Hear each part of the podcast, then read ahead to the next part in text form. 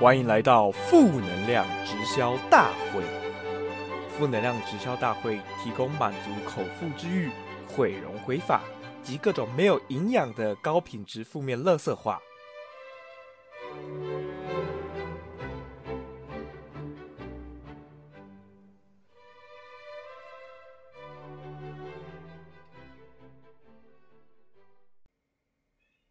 大家好，我是环宇首席翡翠金牌皇冠大使假白吃货方宝，这是世界食物故事第二集，长得很像我同学的脸，又大又圆的大阪烧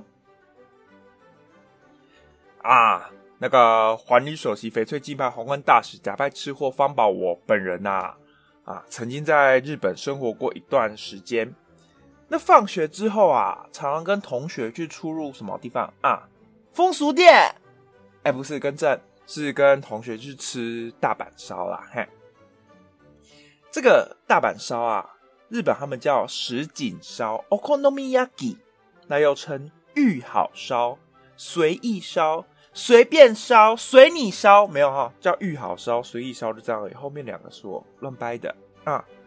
那日文的 okon。Konomi，Konomi 意思就是你喜欢的东西，所以在制作的时候啊，无论材料啊，还是形状啊，你要做成什么老二的形状也可以呀，啊，你想要粘什么也可以呀，所以就是享受时尚自由穿搭，对你爱加什么都可以。好，嗯，这个什锦烧啊，Okonomiyaki 啊，分三大派系，一个是。关西风的石锦烧，也就是我们台湾人称的大阪烧。哎，不过日本人不会称大阪烧哈。你去日本，如果说我要一个 Osaka Yaki，他们会想说干你阳光小。对，还有一个是广岛风的石锦烧，也称为广岛烧。还有关东地区的文字烧。那我们这边就以大阪烧做讨论。那这个石锦烧大阪烧 （Okonomiyaki） 的开山始祖啊，可以追溯到约一五二二年的日本战国安土桃山时代的茶道家千利休。那他们为了要制作茶道的果子，就像面糊啊，倒到铁板上煎熟，然后放鹅啊，就变鹅啊煎。哎，没有，鹅啊煎是我们台湾的东西哈。如果你想听鹅啊煎的故事，要到。台湾食物故事厅哦，已经有讲了哦，可以去听听看。嘿，没有哈，那个时候就是将面糊倒到铁板上煎熟而已。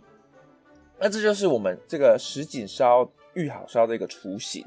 那到了江户时代啊，它就将面糊啊又加进了肉跟菜。明治时期还出现了文，就出现这个文字烧，又传入了关西地区，还演变出了大阪烧跟广岛烧。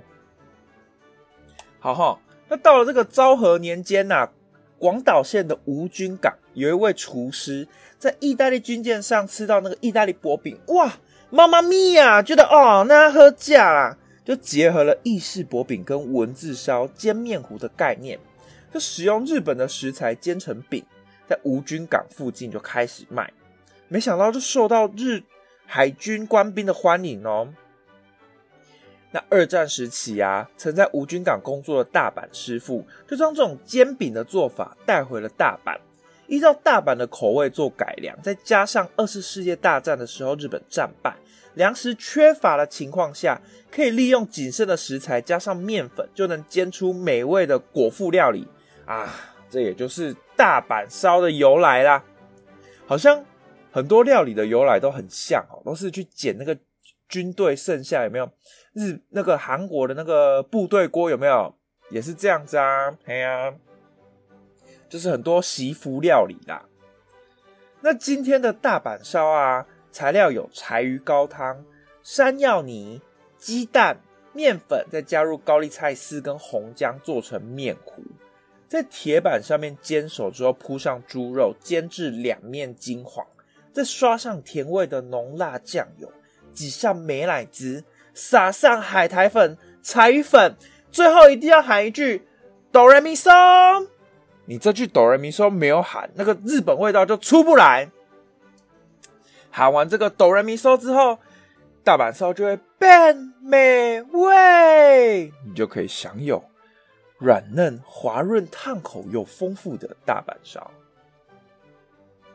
谢谢你今天收听。如果我有哪里讲错或讲不好的地方，还是你对任何的食物历史背景感到兴趣，或是想要推荐我哪里有好吃的，都可以在 IG 搜寻“假白吃货方宝”。